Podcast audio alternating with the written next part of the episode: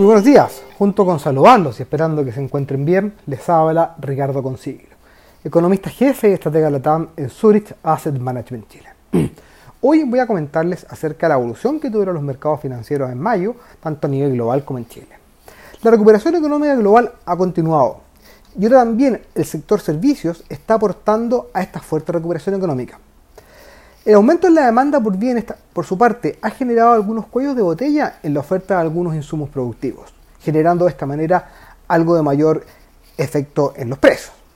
El aumento de la inflación, especialmente en Estados Unidos, ha sorprendido negativamente a los inversionistas, aumentando la volatilidad de los mercados durante mayo y los temores de que los bancos centrales tuvieran que salir a retirar anticipadamente el estímulo monetario, disminuyendo de esta manera la liquidez y aumentando también el costo de financiamiento lo que podría afectar negativamente a los activos de riesgo y en particular a economías emergentes.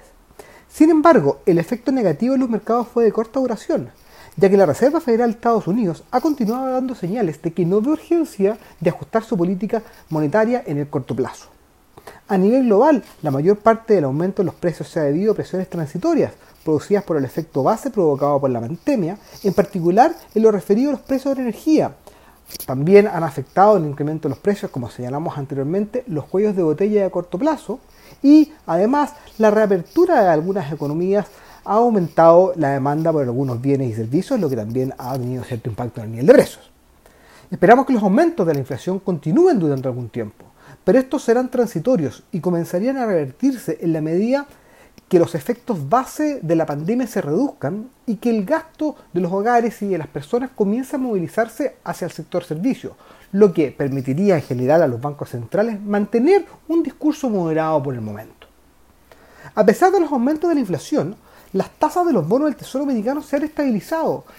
y se han continuado moviendo en un rango durante las últimas semanas lo que nos podría estar diciendo de que los mercados también están viendo que las presiones inflacionarias serían transitorias, ya que no vimos un gran salto en las tasas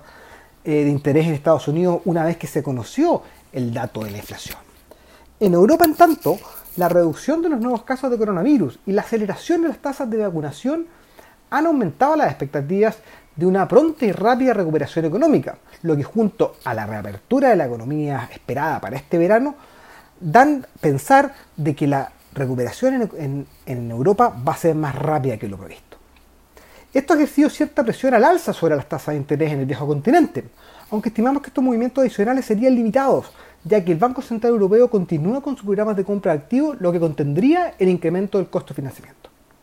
En Latinoamérica, las condiciones económicas también han sido positivas e incluso más resistentes durante este primer trimestre del año, pese a la evolución de la pandemia,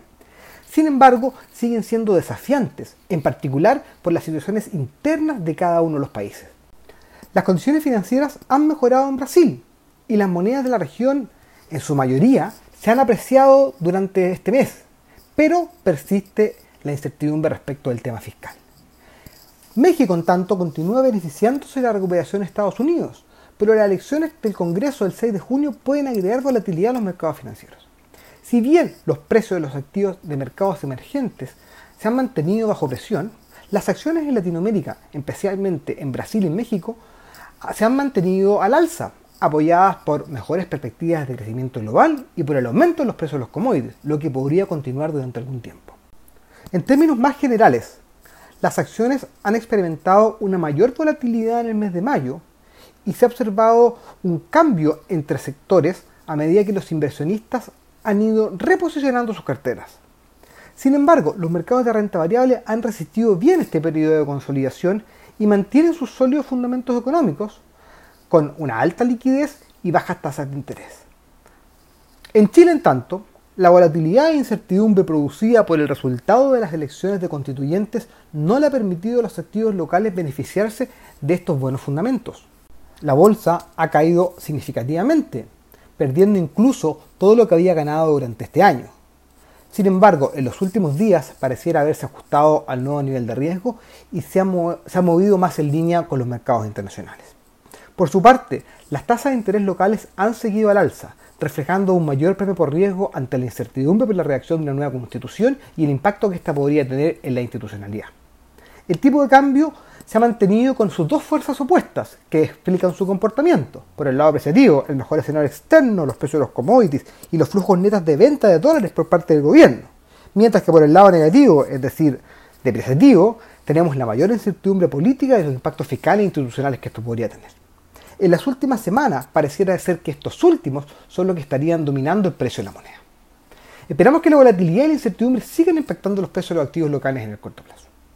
Esperamos que este comentario haya sido de su interés y recuerden que pueden encontrar toda la información acerca de nuestros productos y fondos en nuestro sitio web surich.cl. Muchas gracias y que tengan una muy buena semana.